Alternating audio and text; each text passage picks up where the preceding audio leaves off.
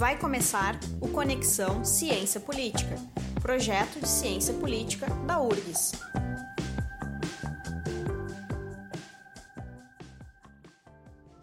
Uh, a minha resposta e o que eu pensei sobre vai bastante de encontro com o que o Henrique comentou, que enfim, além né, da bagagem teórica que tu acaba acumulando sobre aquele determinado assunto, uh, eu pude aprender né, a fazer uh, pesquisa na prática. Assim, o que mais me chamou a atenção também foram as questões dos métodos, da metodologia. aprender sobre métodos quantitativos, que foi o que eu mais utilizei na minha pesquisa, sobre como construir um banco de dados, uh, como fazer análises desses bancos de dados que né, tu mesmo acaba montando. Então, foi sim que mais me chamou a atenção. E além do que o Henrique falou também, né, de estar em contato com as pessoas, né, com o professor que vai te falar, ó, oh, tem aquele curso sobre metodologia, e aí, né, isso é muito interessante, eu gosto bastante disso, e também das pessoas, né, porque tu acaba participando de grupos de estudos, ou enfim, de outros grupos que que conta com presença também de mestrandos, doutorandos, e isso para uma pessoa da graduação enriquece muito conhecimento, né? Olha, perfeita a colocação dos colegas aí, eu acho que é isso aí mesmo, a gente aprende uma série de skills aí que, que são necessárias para fora da universidade também, né? Eu, eu trabalhei bastante com banco de dados, eu não tive essa oportunidade de trabalhar com campo mesmo, mas eu degravei entrevistas, né? Quem já degravou entrevista sabe a tarefa que é, né? Isso não é barbada, não. Então você tem que estar muito atento, né? E, e, e banco de dados nem se fala, então, né? É, você tem que ter, ter muita atenção na coleta. É, é, é, chato, não é? A gente não pode mentir também para quem está escutando aí. É, não é, não é legal, não, é legal. Mas faz parte, é, faz parte do trabalho, né? Eu acho que o todo, é, depois, quando a gente olha o resultado final, é, o que é o que gratifica, né? Todo trabalho tem tem os seus pormenores, né? Tem a sua, sua partezinha chata. E a partezinha chata é essa, né? Só que você tem que fazer com muita atenção, é, porque tudo depende disso, né? É, é, é aí que está o teu, o teu material de trabalho, né? E a outra coisa que eu, que eu, que eu gostaria de comentar é que quando você está trabalhando dentro de um, do, grupo de pesquisa, assim, você invariavelmente acaba se motivando a, a buscar outras coisas, né?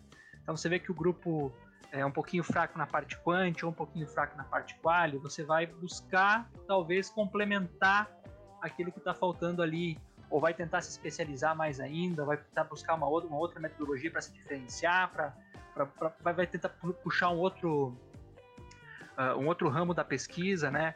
É, eu, eu, tive a sorte assim de, de, de encontrar a Lígia. A Lígia é uma pessoa que, professora Lígia Madeira, para quem não conhece, talvez eu estou falando aqui uh, achando que todo mundo conhece, né? Uh, ela é uma pessoa muito disposta, assim, muito curiosa, né? Então se apresenta, ah, vamos pesquisar isso, ela já está indo, indo, na frente e ela é muito empolgada, né? E, muito parceira, né? Então foi muito bacana isso, né? Uh, mas para não fugir da, da, da, tua pergunta, né? Eu acho que essas são as uh, são as coisas que, que nos favorecem muito podendo participar de um, de um grupo de pesquisa. Bom, uh, não é preciso dizer que desde o ano passado, né, com, com, em função da, da pandemia, nós tivemos que, nós fomos brutalmente afetados na universidade, né, tivemos que nos repensar e nos reinventar enquanto docentes e pesquisadoras, então a pandemia nos afetou de forma distinta, mas nos afetou bastante. E aí eu gostaria de saber o que, que vocês perceberam que a pandemia afetou no projeto eh, de pesquisa que vocês estão trabalhando? Ou não teve muita, muita, muito impacto a, a questão da pandemia sobre o trabalho de vocês? Bom, eu acho que assim, olha, se não tivesse tido pandemia, né, fazendo aquelas conjecturas, né, do C, né, eu acho que eu já teria formado, mas eu tenho que falar que, bah, a pandemia acho que, putz, certamente quebrou o ritmo de produção de todo mundo, assim, e uma coisa que o Alan falou que, bah, pra mim, para todos nós, assim, né, é aquela coisa de estar tá lá no ambiente com os colegas e um tá puxando o outro, assim, sabe, de se motivarem. E tu vê que o pessoal tá fazendo, tu também quer fazer o teu, também quer tocar o teu. E ter ficado longe disso, assim, eh, me tirou bastante o foco, assim, eu diria, né? Mas daí também eu posso estar falando de uma dificuldade individual que tem a ver mais com concentração, assim. Mas, mas com certeza quebrou o ritmo, assim. Eu acho que se eu tivesse que ir diariamente lá para URGS, todo dia de tarde no Pesal, provavelmente teria tocado num ritmo melhor, assim, né? O, o TCC, né? Que agora tô, tô, tô mais pro, pro perto do fim, né?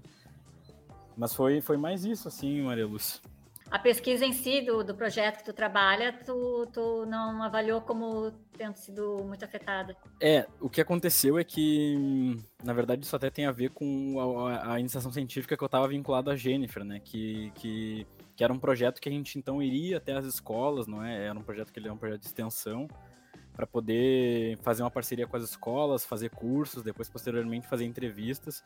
Então isso quando estourou a pandemia ficou totalmente comprometido, né? Porque primeiro que a gente ficou muito tempo parado e aí aquela história das escolas, algumas estavam tocando atividades remotas, outras estavam paradas também, sem saber o que fazer. Daí o calendário ele nunca volta, né? O mesmo para todos. Daí as, as, escolas privadas que tinham melhores condições, os alunos que tinham melhores condições uh, continuaram tocando suas atividades de casa, mas as escolas públicas que, enfim, né, não tinham todo o apoio e o acesso à tecnologia remota acabaram ficando bem acabou ficando bem comprometido assim né digamos o calendário da pesquisa né então agora que a gente está pensando poder voltar também a manter um contato mas daí a gente sabe que também a gente enfrenta um problema que é o seguinte né? tá todo mundo atrasado e todo mundo tem que correr para terminar o seu seu calendário do ano letivo né então daí às vezes nos receber nas escolas é alguma coisa que a, a, as direções, a gestão da escola acaba deixando em último plano, né?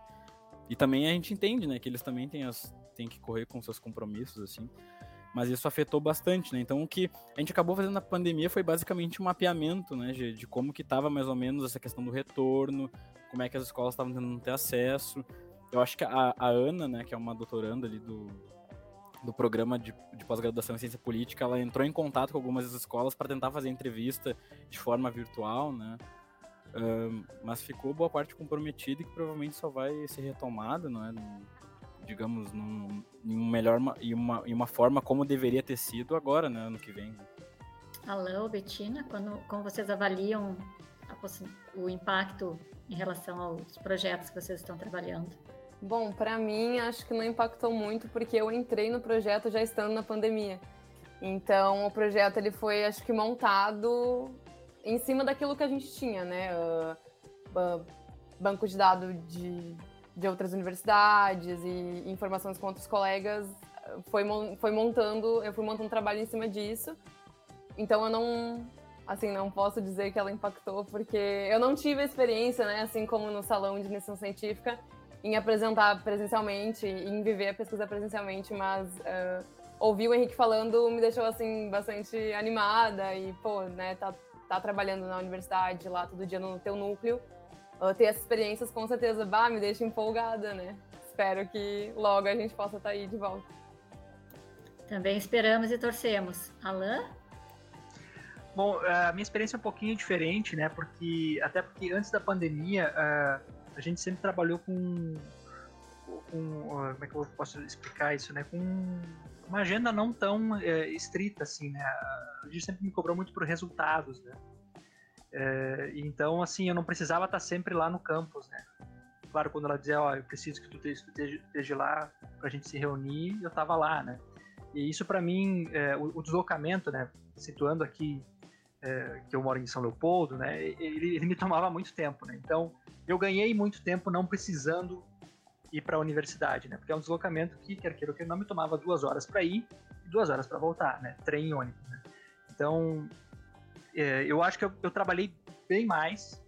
Eu acho que, em comparação com, com, os, outros, com os outros anos, deu para fazer muita coisa. A gente conseguiu é, fazer uma publicação é, nesse período aí que nos, nos demandaria, eu acho que mais tempo se tivéssemos presencial, até porque eu acho que seria, seria assumir mais coisas, talvez, né? Talvez seja um, seja um viés aqui do, do, do momento, né? Mas, de modo geral, eu, eu vejo, assim, que a, essa questão de trabalhar de casa, de estudar de casa, né? É, tu tem que ter outros... É, outros meios de tu conseguir te concentrar, como o Henrique comentou, essa questão da concentração e de te disciplinar, né? Porque você já não tem mais a hora para sair, a hora para chegar lá e para você tem que ficar lá. Então, tu tem que conseguir montar uma, uma rotina, né, é, de estudo, de montar um planejamento para tu conseguir é, desenvolver na, na, na, semana, né, porque senão a coisa não funciona mesmo, né. Então, eu acho que a pandemia nos exigiu trabalhar mais esse lado, que também é uma coisa importante, né? que acho que vai perdurar pós-pandemia, né? A gente tem que tentar fazer desse limão uma limonada, tentar aprender alguma coisa uh, nesse meio tempo aí, né? Mas de modo geral, assim como o nossa, a nossa pesquisa não envolvia também essa questão do campo, como a, a pesquisa que vocês comentaram de na, na, sala de aula e tal, não foi tão não foi tão afetada, né? a gente conseguiu trabalhar né, tranquilamente com os nossos dados em casa, né? Essa, essa talvez tenha, sido a, a diferença, né? É importante a gente perceber que uh, tem pontos positivos e pontos negativos, né, dessa questão de trabalhar em casa ou não, enfim, né. A pandemia em si ela é totalmente negativa, mas, mas essa nova adaptação ao mundo virtual, a esse trabalho, muitas vezes nos, nos dá mais tempo, de fato, para uma produção, enfim, mas também nos prejudica em alguns outros aspectos, como pesquisa de campo. No nosso caso, ficou totalmente parada a pesquisa de campo e tudo mais, né. Mas é importante a gente fazer essa avaliação, até porque a gente, né, começa agora a entrar num período uh, de possível retorno, né, e começar a pensar e planejar essas coisas, né, para que tudo fique, uh, para que os resultados sejam sempre otimizados, né, isso que é importante. Vocês já foram falando ao longo da conversa um, um pouquinho sobre isso, mas aí eu queria que vocês pontualmente é, destacassem o que vocês acham do que de fato foi mais negativo desse impacto na pandemia no processo de aprendizado de vocês, como também o que pode ter sido positivo, né? Então, o que, que vocês acham que uh, vocês podem ressaltar para quem está nos ouvindo uh, sobre esse impacto da pandemia no processo de, específico de aprendizado de vocês? Olha, eu acho que assim, como eu tinha comentado antes, Jennifer, o, a questão do trabalho, e eu também aqui vou ter que me solidarizar com o problema do, do Alan, porque eu também eu sou de Sapucaí, então para ir lá pro Vale era tomava um tempão, assim. E realmente, né, tipo, e é um baita tempo, né? Tipo, é um tempo que nessas, nessas três, quatro horas tu consegue fazer outras coisas, né? Mas essa coisa da rotina, assim, de eu me obrigar até ir ao lugar, ela tinha um tinha um aspecto bem disciplinador, assim, né? Então eu conseguia, então eu sentia que eu era muito mais produtivo quando eu tava lá no lugar que eu tinha que estar tá fazendo o trabalho ou a pesquisa, sabe? E essa questão de não ter bem hora para começar também, não tem bem hora para terminar. Eu acho que isso é uma coisa que nos afeta, assim, de uma maneira um pouco negativa, não é? A gente acaba, às vezes, estendendo nossas jornadas de trabalho por estar em casa, e daí o espaço de trabalho também é o espaço de descanso, assim, não tem essa fronteira é um pouco borrada. E daí também, claro, né, tem o desafio que o, que o Alan coloca, que é da gente tentar nos organizar, nos disciplinar, assim, né? Sempre, sempre levando em conta que a pandemia afetou e despertou outras questões e, enfim, problemas relacionados à saúde mental das pessoas, né? Então, também às vezes o fato de estar em casa, ter que tentar manter o mesmo ritmo, isso acabava uh, sendo um problema, né?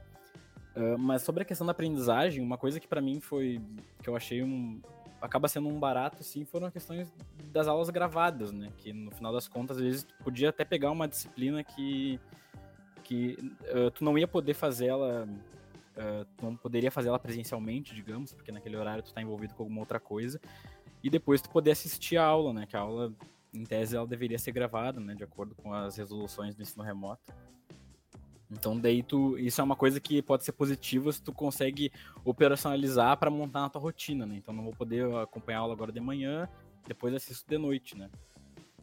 Um, mas eu diria, na, na, minha opinião, que teve mais pontos negativos do que positivos, mas e daí só para encerrar minha fala também, aí eu falando que teve mais coisa negativa do que positiva, mas eu vou falar outra coisa positiva que é a questão, às vezes, de a gente poder ter acesso a palestras ou conversas com pessoas que, de uma maneira presencial, a gente não conseguiria, né? Porque às vezes aí tinha que mobilizar alguém para vir lá de São Paulo para fazer alguma fala aqui, participar de alguma coisa. E daí agora, com todo mundo sendo, pelo menos por esse, esse, esse primeiro ano de pandemia, sendo meio que obrigado a ficar em casa, não é? Esses eventos eles aconteceram de uma forma online, né? E eu acho que isso fez proliferar, assim, também pontes assim, conversas, conexões que antes não, talvez não, a gente nem pensava, né? Porque a gente já pensava de cara, já a gente estava numa outra lógica que o negócio era presencial, então a pessoa ela tinha que se locomover até aqui para fazer uma roda de conversa, dar um curso. E que hoje a gente acaba conseguindo acessar de forma remota, sem sair de casa. Essa é uma, eu acho que essa é uma baita oportunidade, assim, né? Isso aumentou acho que as chances da gente poder talvez ter contato, se dedicar para outros assuntos que antes a gente não conseguiria. Né?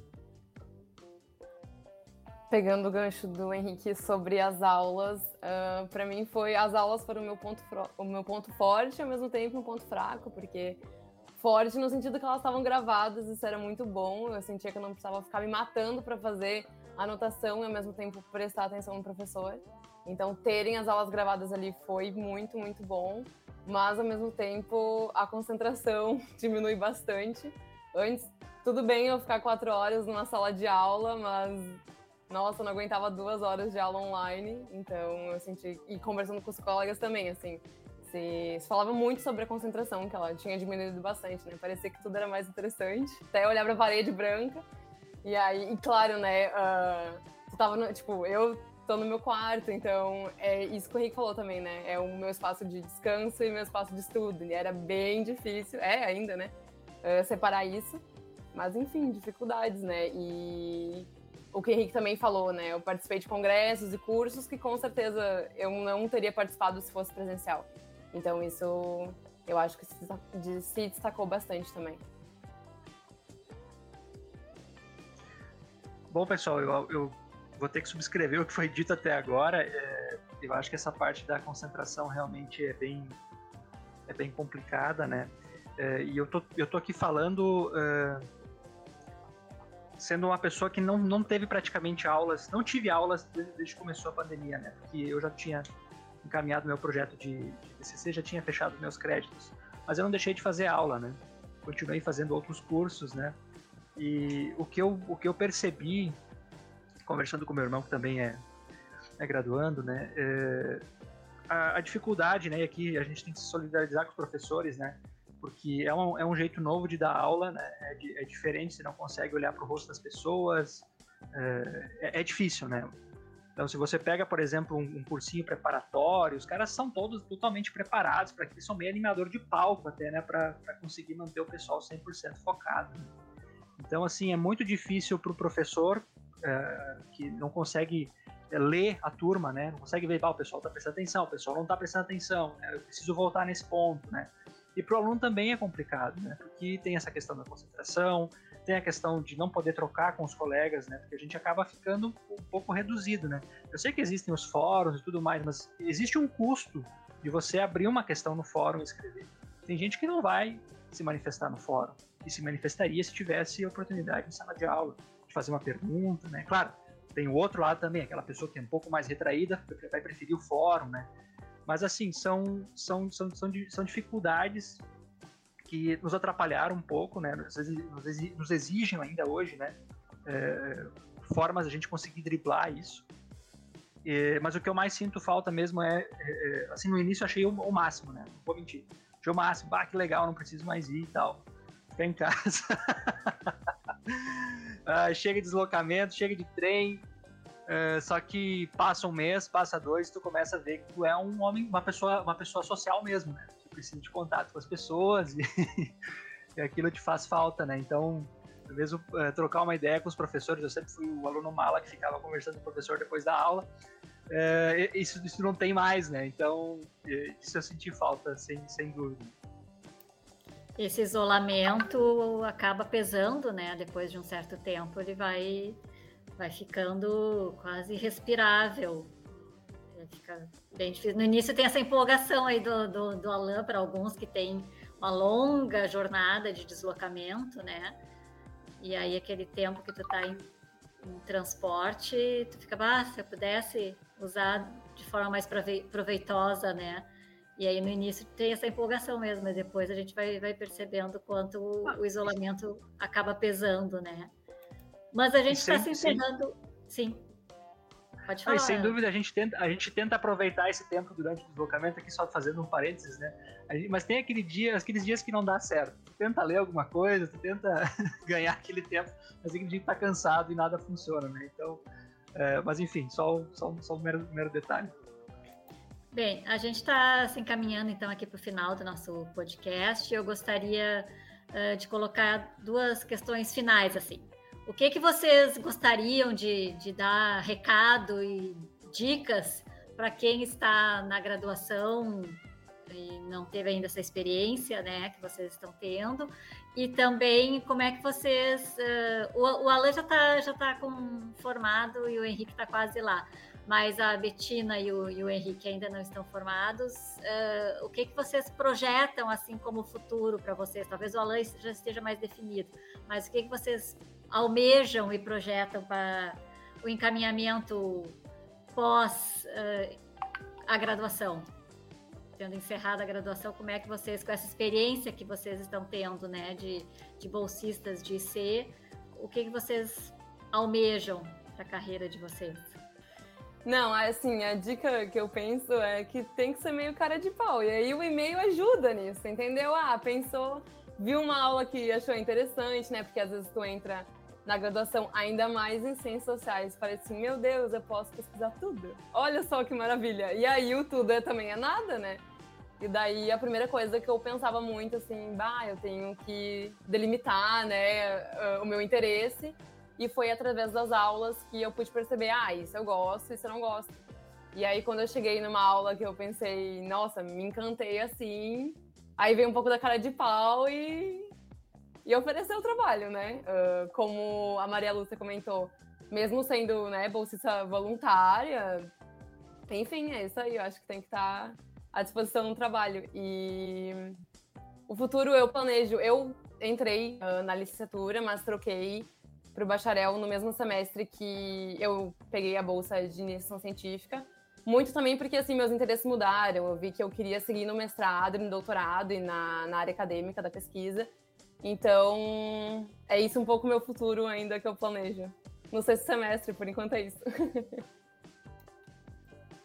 Aqui, eu, eu, eu, eu, assino embaixo da relatoria do que a Betina falou, que tem que ser cara de pau mesmo para falar com os professores, né, gente? Tem, como ela comentou do e-mail aí, pô, não tá vendo ninguém ali, só manda e-mail, diz que tem interesse. E também tem certeza que, pô, mais, mais uma pessoa para ajudar e se engajar na pesquisa, os professores também não, não vão negar, não é?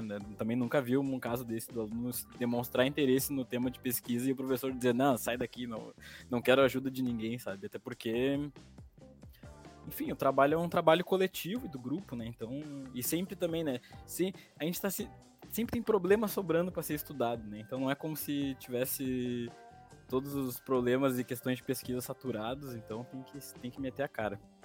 E também dizer, outra dica, que pesquisa não é só pro pessoal do bacharel, né? O pessoal da licenciatura também tem que tem que estar tá próximo, assim, dessa, dessa área. Porque a gente sabe que no curso a gente tem um currículo que ele é separado entre a, a docência e a pesquisa, digamos, né? dessa forma.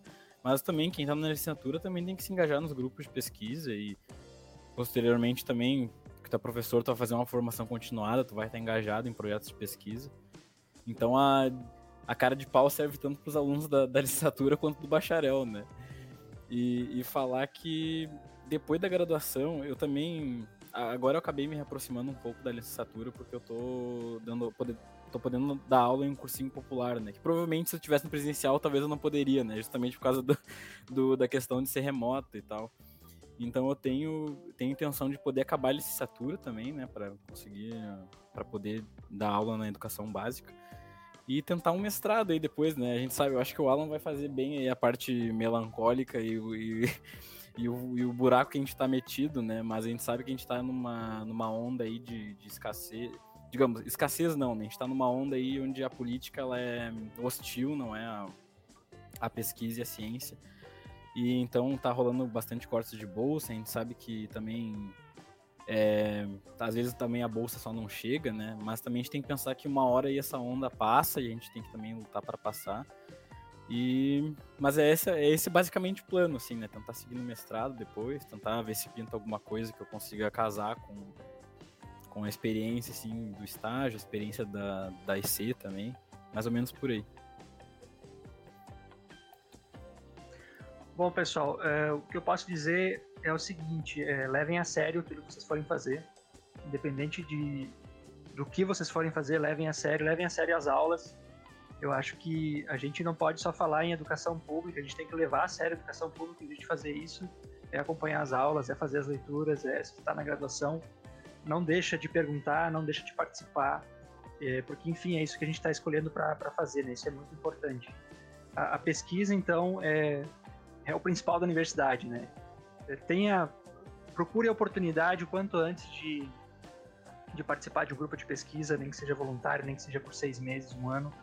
Isso com certeza te abre, te abre horizonte, você aprende muita coisa que você vai usar o que quer que você venha a, a desempenhar futuramente. Né? Você vai ter que uma hora apresentar alguma coisa para alguém, você vai ter que uma hora a, saber mexer no Excel, é, essas coisas, assim, é, eu, eu, ajudei a fazer processos seletivos de outros bolsistas depois e a gente vê que existe um certo déficit nesse, nesse sentido, né? Então, é, é importante que se aprenda a fazer isso, é, que se aprenda a fazer ficha de leitura, isso é mais, são, são coisas assim, a, a escrever, a gente tem que, tem, tem, tem, que ter a capacidade de comunicar ideias de uma maneira simples, né? Até porque o Bourdieu tem um, né? A gente não é o Bourdieu, então a gente tem que ser muito claro, muito conciso para entregar a nossa mensagem, né? Então, uh, isso tudo requer treino, né? Então, uma forma boa de, de, de treinar, de aprender, é ali. Se der para ganhar aqueles 400 reais que combinamos, né? É, é, é complicado, né? É bem complicado. É, que bom, né? Mas se não der, vale a aprendizagem. Eu acho que o momento é esse, né? Ganhar dinheiro é depois. Agora é hora de se concentrar, é, aprender, né? Se qualificar como, como professor, como analista, né? Aquilo que a pessoa é, quer tocar daqui em diante. O que eu tenho para dizer, é, que, eu, que, eu, fiz a brincadeira, né? Da, da parte melancólica, o, o Henrique também, também, falou, é que assim, não é fácil. Não, não, tá, não, não, é, não é fácil para a nossa área. A gente tem é, bastante é, bastante mato para lenhar aí, porque fora da pesquisa é mais difícil, né? Eu tentei não ir diretamente para pesquisa, pensava assim, eu vou me formar e aí eu vou arrumar um trabalho na área e aí a partir disso eu vou fazer o meu mestrado. Só que hoje eu vejo que não é bem assim. É, é, é tudo que tu vai fazer, tu requer, eles te exigem uma experiência grande na área. Estou falando de emprego na nossa área, né? Então, isso é um pouco decepcionante, assim. Mas eu acho que isso tudo também tem muita relação com o momento que a gente vive de crise econômica, né?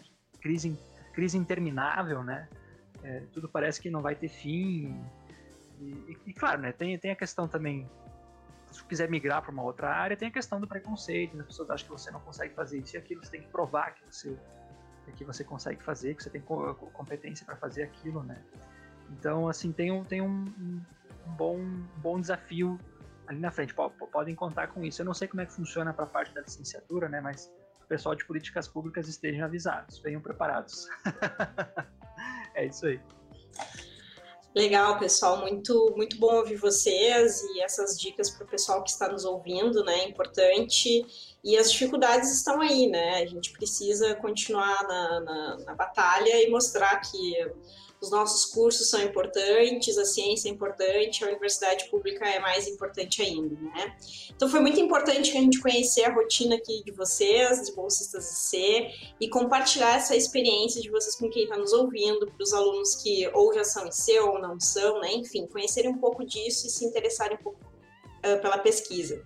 Então, mais uma vez, nós, nós gostaríamos muito de agradecer a participação e a fala dos três bolsistas, a Betina, o Alain, o Henrique. E nós ficamos por aqui e agradecemos aos ouvintes e até o próximo podcast do Conexão Ciência Política.